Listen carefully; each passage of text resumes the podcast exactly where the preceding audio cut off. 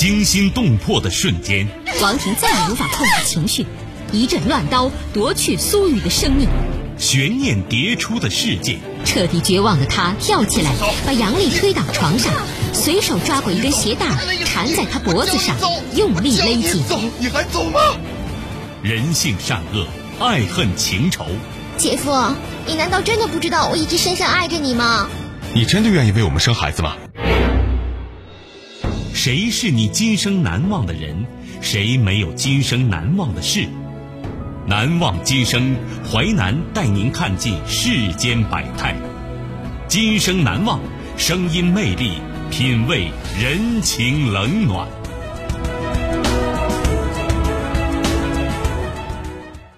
欢迎您收听《今生难忘》，我是淮南。事件回顾：时间：二零二零年，地点：河南，人物：温金路、高丽红，事件。骗奸信徒敛财千万，上集。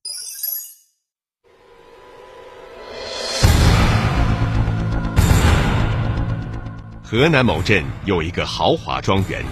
二零一七年四月八号，河南省公安厅组织十二个省辖市公安机关统一收网，终于揭开了这座庄园的神秘面纱。原来，这个庄园竟然是邪教组织的窝点。骗奸信徒敛财千万，上集。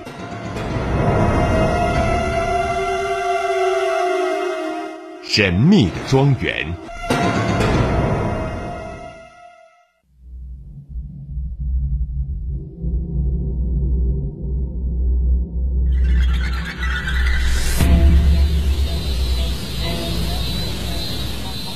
河南舞阳县孟寨镇。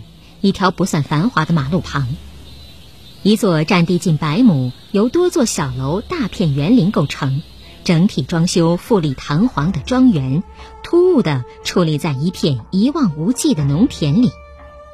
表面上看，这是一家搞珍奇植物观光的生态园。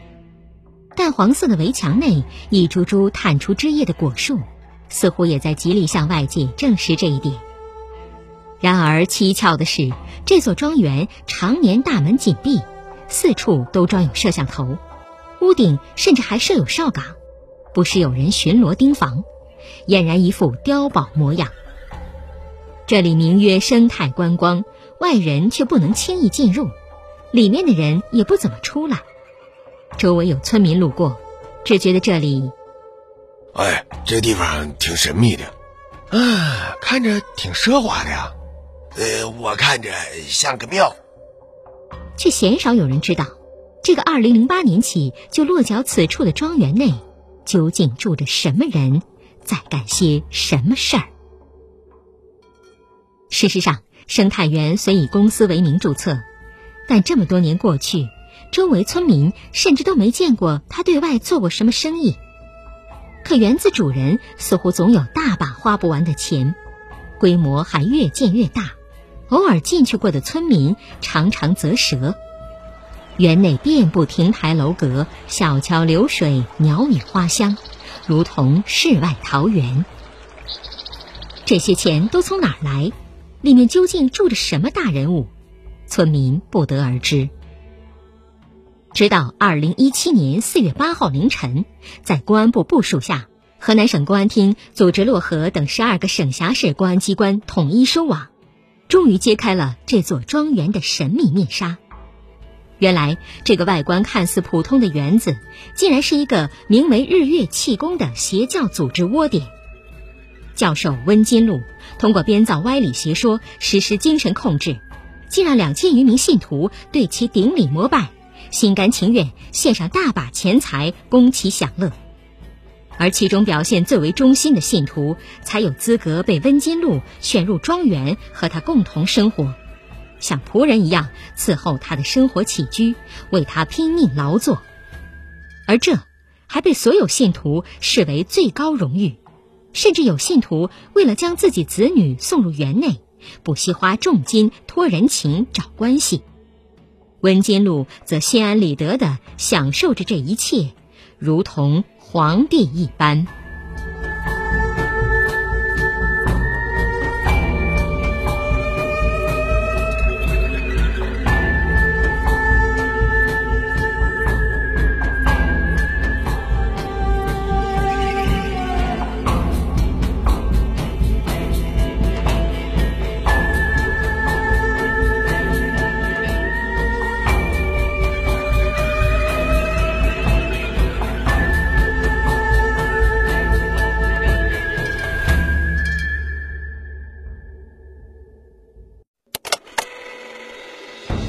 欢迎您继续收听《今生难忘》，淮南带您看尽世间百态，声音魅力，品味人情冷暖。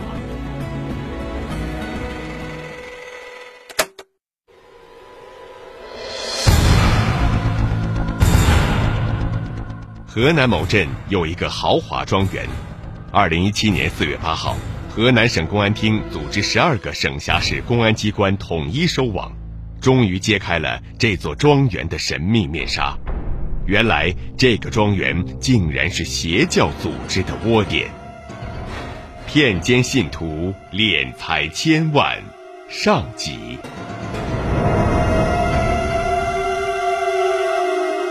泥瓦匠大师。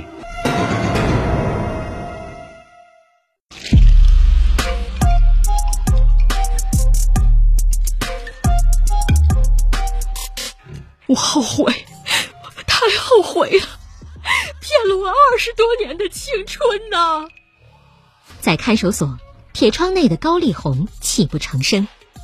这个已年近五十的女人，从一九九六年起就开始习练日月气功，被抓捕时已发展成为该邪教组织的头号骨干，主要负责组织联络和收缴奉献款。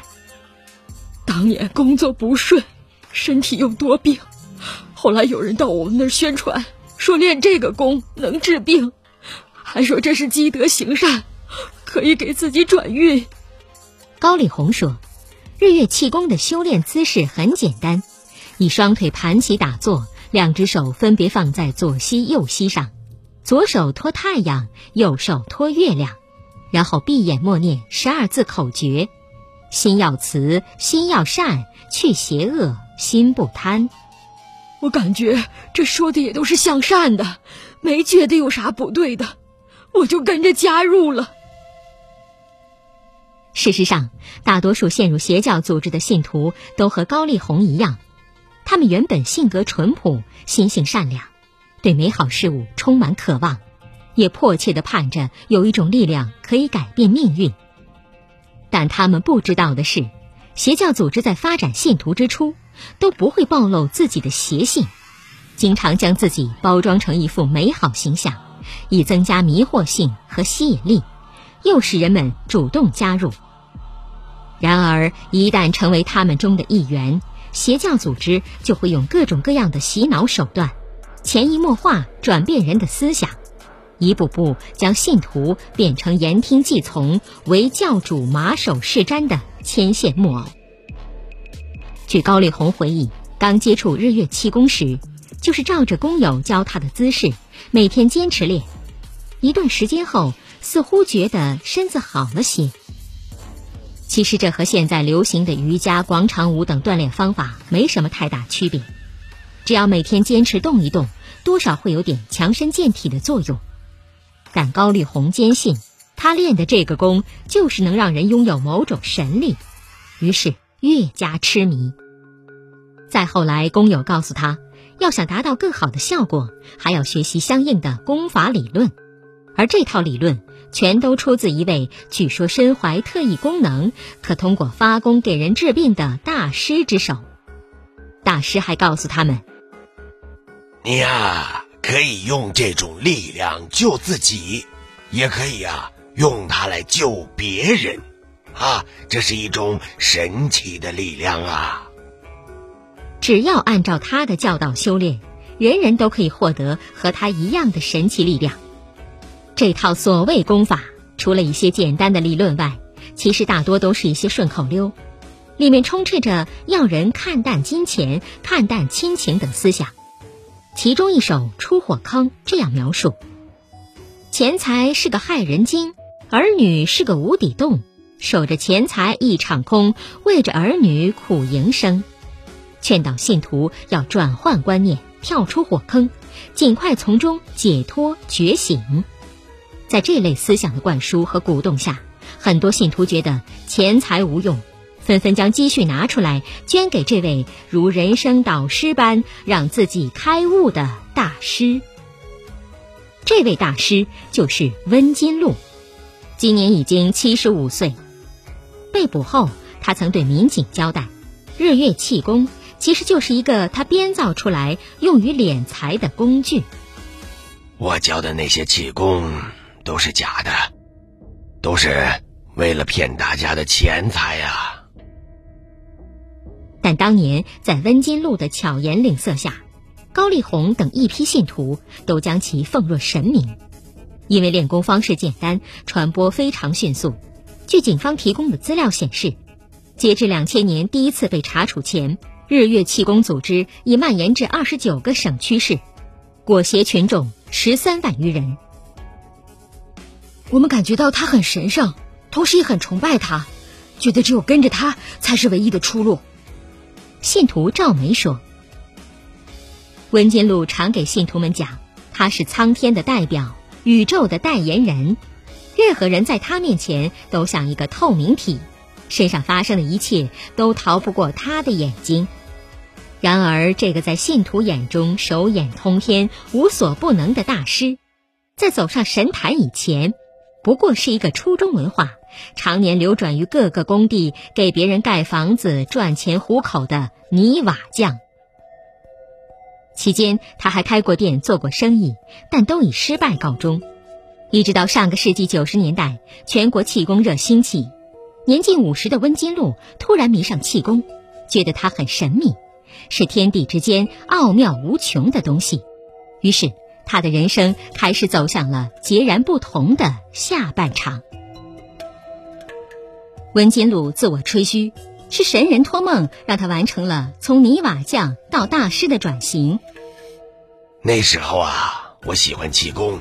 就经常看人家练功，回去再自己研究。一九九零年左右，文金鲁开始编造所谓气功理论。在他自创的气功动作里，他号称以左手托太阳，右手托月亮，就能慢慢感觉到左手和右手之间有一股气息相互运动，形成所谓的阴阳之气，并声称这样就能治疗身上的任何疾病。至一九九四年，文金禄炮制出日月气功，开始大肆蛊惑群众修炼。为了增加自己的神秘感，他还化名金光道，并以大师老总自居，向弟子宣扬世界末日，要求大家听命顺从积功德。但是两千年前后，警方的打击让温金禄的成神之路突然中断，因为散布歪理邪说，危害群众。两千年四月十五号，河南省平顶山市公安局依法查处日月气功组织，以扰乱社会秩序，对温金禄依法处以劳教。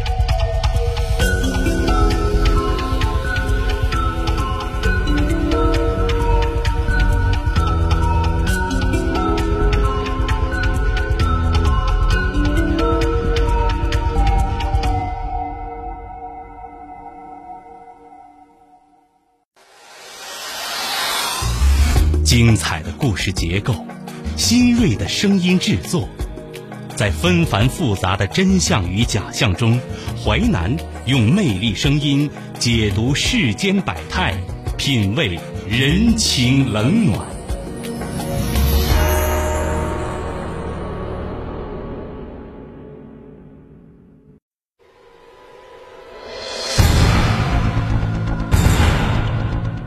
河南某镇有一个豪华庄园。二零一七年四月八号，河南省公安厅组织十二个省辖市公安机关统一收网，终于揭开了这座庄园的神秘面纱。原来，这个庄园竟然是邪教组织的窝点，骗奸信徒，敛财千万。上集。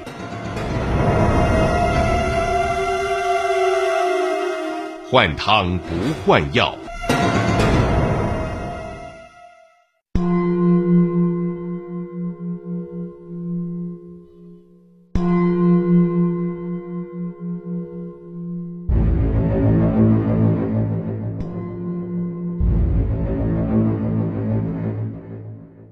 两年后，温金禄解教释放，但他却不思悔改，又开始重操旧业，秘密纠集原日月气功骨干，企图恢复组织。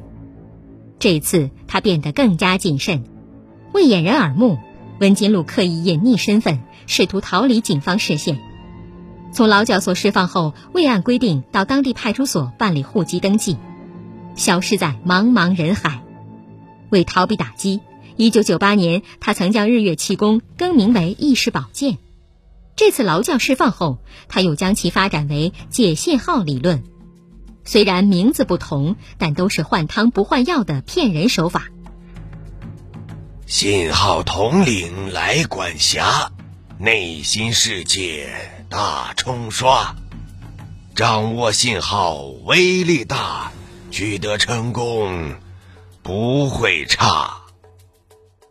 恢复组织后的温金禄每天都要求信徒认真学习他自创的解信号理论。他宣称，信息在人体的反应叫信号。如果身体哪个部位出现了不舒服，即为受到信号制约，就必须根据他的指令去做。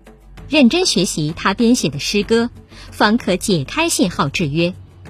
他还声称：“你们呐，每个人都有背后的老师。”这个老师啊，看不见摸不着。你们在解信号的时候啊，要与你们背后的老师去沟通交流，然后来解除信号。期间，文金禄先后编写了《放风筝》《装糊涂》《开心窍》等一百多首打油诗，并命高丽红等骨干配上流行歌曲的旋律，录制成音视频，分发给各地信徒学唱。他还蛊惑信徒，只有认真学习，提高自己的思想认识，才不会得病，不会受信号制约。表面上看是调节大家的心理，通过唱歌排解自己的情绪，但实际上是通过唱歌抓住人心，笼络大家的思想，让大家通过唱歌对他更信任、更忠诚、更依赖。信徒于燕说。他加入日月气功邪教组织，一信也是二十多年。除了蛊惑信徒解信号能治病，温金禄还编造出大灾难、大调整等歪理邪说，称世界将会有疾病、自然灾害发生，绝大多数人类都会死亡，只有跟着他以及练日月气功的人才能幸免。他还经常给我们讲，将来要建立一个人间大乐园。于燕说。温金路所谓的人间大乐园，是指一个没有金钱、没有儿女、没有国家、没有贫富的社会。他给我们每一个信徒描绘了一幅美好的未来。那么，温金路到底有没有特异功能呢？被捕后，办案民警曾多次向他提出这个问题，但温金路每次都低头不语。有民警提出有特异功能就现场展示，温金路也是一再推脱。记者采访时问出同样问题，温金禄嘿嘿一笑：“哎，我是相信自己有的，但是现在功力不行了，展示不出来了。”事实上，温金禄的信徒谁也没有亲眼见过他展示所谓的特异功能，但在那个连隔空取物、耳朵识字等明显伪科学的行为都能被大多数人相信的年代。温金禄的吹嘘，竟在信徒的口口相传中被当了真。哎呀，没有人敢质疑，都害怕会因此损了自己的功德，会遭报应。谁能质疑他呀？一位信徒说：“就连追随他二十多年的高丽红也没有见过。这东西看不见摸不着，咱也不好说他到底有没有啊。”但是，这个忠诚的信徒一面坚定地相信着师傅，一面心里又直犯嘀咕。作为该邪教组织的头号骨干，他曾在温金禄的授意下用解信号理论给别人治病，但事后他又偷偷跑去告诉人家，三天不见好，还是要上医院。万一把人给治死了咋办呢？我也害怕会出事儿啊。高丽红说。可是致死人的事儿还是发生了。二零一四年，刘某妹妹不幸身患结肠癌，在驻马店市区一家医院住院，医生建议立即手术，但刘某没同意。当时说啊日月气功能治病，俺想着俺练过这个功，用那日月气功给他治治看，啊，说不定那俺妹的病就能治好了呀。可刘某发现，无论自己怎么发功，妹妹的病始终不见好。刘某心想，难道是自己功力不够？于是他又前往漯河市舞阳县，找了一个功力更为深厚的人来给妹妹治病。他跟俺说一定能治好。可是看完病之后，我妹妹啥好转都没有啊！刘某迷茫了，自己还曾在温金路的生态园里无偿劳动了一年多，为的就是想给家人积功德、保平安，在关键时刻不起作用了。而经过这一番折腾，刘某妹妹的病不但没减轻，身体还一天不如一天，没多久就去世了。刘某这才明白。所谓能治病的日月气功，根本就是骗人的。现在呀，俺一想起这些事儿啊，心里就堵得慌。这一想到就被骗了这么多年，俺这心里啊就说不出是个啥滋味儿。刘某气得咬牙切齿，真是这太可恨了，他们可。但温金路总能找到一套说辞来自圆其说。面对一些信徒质疑发功治病没有效果，这位大师回答道：“你呀，相信呐，他就能治好病；不相信呐，他就治不好。那些没治好的，都因为什么呀？都是因为心不诚、不顺应、不配合，在他们心里啊，没有去真正的理解其中的奥妙，没有掌握其中的真谛。”那怎么样啊？那当然就治不好他的病了。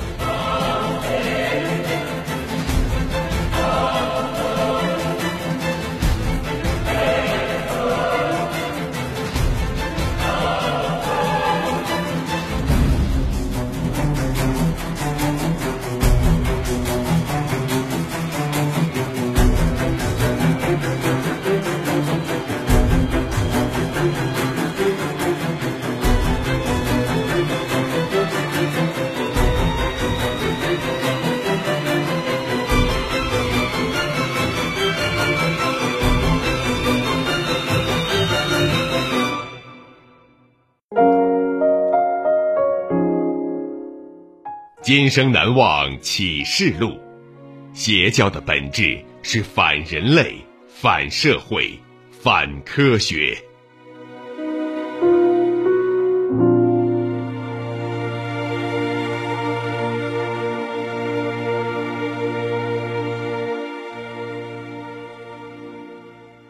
感谢您收听《今生难忘》，本节目编辑主持淮南，下期您将听到。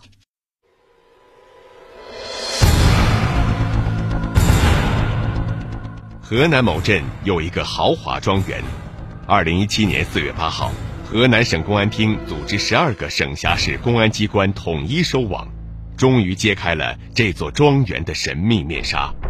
原来，这个庄园竟然是邪教组织的窝点，骗奸信徒，敛财千万。下集，今生难忘。首播时间。周一至周五十七点三十分至十八点，本节目可以在吉林广播网、蜻蜓 FM 在线点播收听。